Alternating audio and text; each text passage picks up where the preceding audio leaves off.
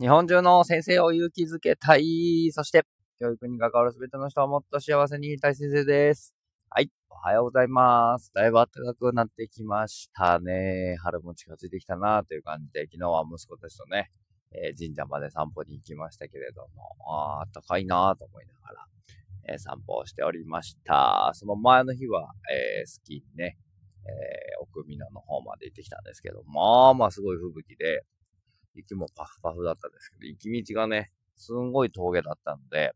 やばい。このスタッドレスで行けんのかっていう感じでしたけど、なんとかなんとか無事に帰ってこれました。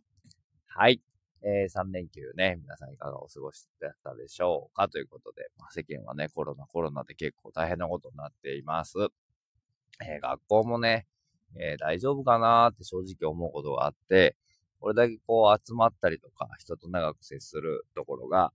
えー、っていうね、禁止禁止ってなっているのに、学校が一番じゃないかっていうふうに思うんですけども、なかなか難しいなと思いながら、まあ、自分の自己免疫力が上げられるように、いろいろね、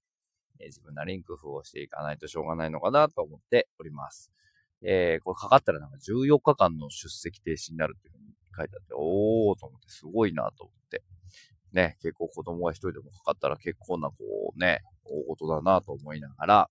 でもこの感じだともうかからますよね。普通になんか生活してて、なんかどっか行ったとかじゃなくても、なんかもう、しょうがないんじゃないって思うぐらいなので、うん、大丈夫かなっていうふうに思っておりますけれども、まあ収束に向かってくれるといいなっていうふうに考えております。ということでございます。はい。で、今日は何の話をしようかなと思った。あ、そう、学級経営学会もね、えー、中止になったというか、まあ、今回はということで、3月7日にあったんですけども、まあ僕はちょっともともと予定が入ってていけない予定だったんですけど、仲間がね、発表するって言っていろいろ頑張っていたので、非常に残念がっておりましたけれども、まあ、なんかズームとかでね、やれるといいなというふうに思っていますが、えー、ということです。えー、昨日だったかな、えー、仲間の誠一郎先生が、えー、鴨脇さんって言って、鴨頭義郎さんの奥さんの、えー、YouTube ライブに出て、えー、250人ぐらいか、300人ぐらいの人が見てたのかななんか、おーと思って、なんかちょっと感慨深いものがありましたね。ついにせいちゃんもなんかこう、ステージが上がっていってるなーっていうのがすごく感じられて、すごく、いつものメガネせいちゃんじゃなくて、えー、コンタクトせいちゃんで登場しておりましたけれども、なんかすごく楽しそうに話している姿を見て、ああ、いいなぁと思いながら見ておりました。いろいろね、ネクスティーチャーの宣伝もしてくれて、そうそう、ネクスティーチャーもちょっと考えなきゃいかんなと思いながら、うん、どうしようかねって言って思ってはいますけれども、という感じでございます。はい。なんか今日は特にこれっていうテーマはないんですけれども、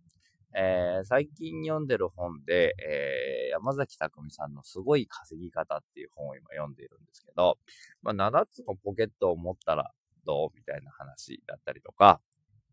あと、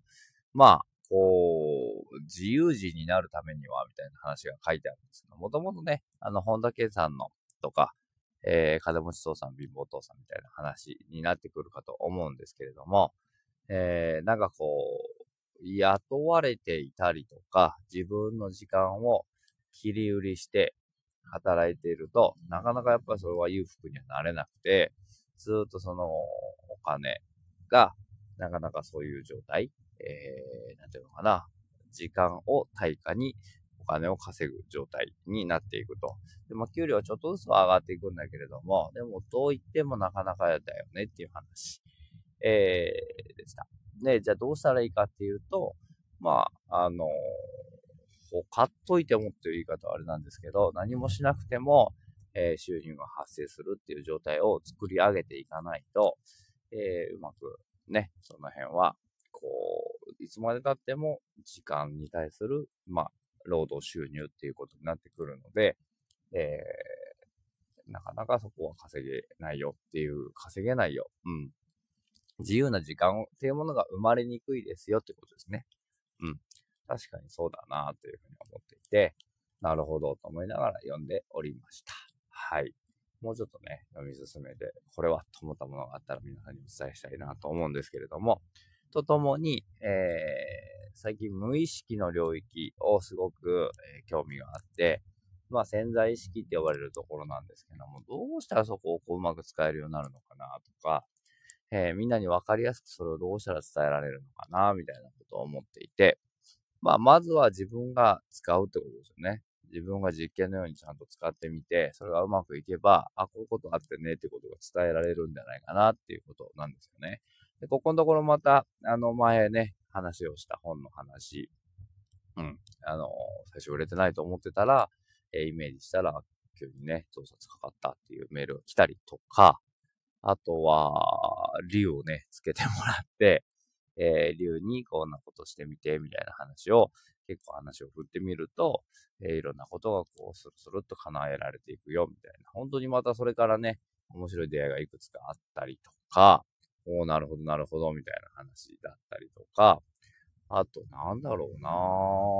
まあ、とりあえずその潜在意識ってところをちょっと意識して生活をして、えー、なんとかこう、うまいこと使ってみたらいいかなと思っています。で、あ、こんな方法は使えるよとか、こんな方法をやれるといいよね、みたいな話を、えー、皆さんにお伝えできるといいなと思って YouTube も何本か撮ってるんですけど、なかなかやっぱそこはね、なんかこう、反応が鈍くて、えー、まだね、まあちょっと、なんていうのかな。先生たち向けには結構こう、なんていう、渋いというか、えー、そんなものって思っちゃう人が多いのかなと思って、でも逆にそこが僕はチャンスじゃないかなと思っていて、スピリチュアル好きな人ってスピリチュアルめっちゃ好きなんですよね。で、ただそれってなかなかみんなに理解してもらえなかったりとか、えー、何言ってんの怪しいって言われるのに慣れてしまっているんですけど、で、先生たちって結構こう、目に見える現実とか、目の前のことっていうことを、えー、すごく大切にする人が多いので、そこのその、こう、間を埋めていけれると面白いことになるんじゃないかなって、別にスピリチュアルというよりも、なんかこう、脳科学とか、量子力学って言った方がいいのかもしれないんですけども、っていうところを、なんかこう、わかりやすくというか、噛み砕いて、えー、説明ができるようになるといいなと思って今挑戦をしているということでございます。そんな YouTube とヒマラヤの話でございました。ぜひ皆さんもその無意識の領域、潜在意識の領域が使えるようになるといいなというふうに思っております。ということで。はい。今日は、えー、ね、えー、いろんな話を取り留めもなく話をしてみました。はい。潜在意識使っていきましょう。ということで。はい。今週も楽しく頑張っていきましょう。せーの、いいね。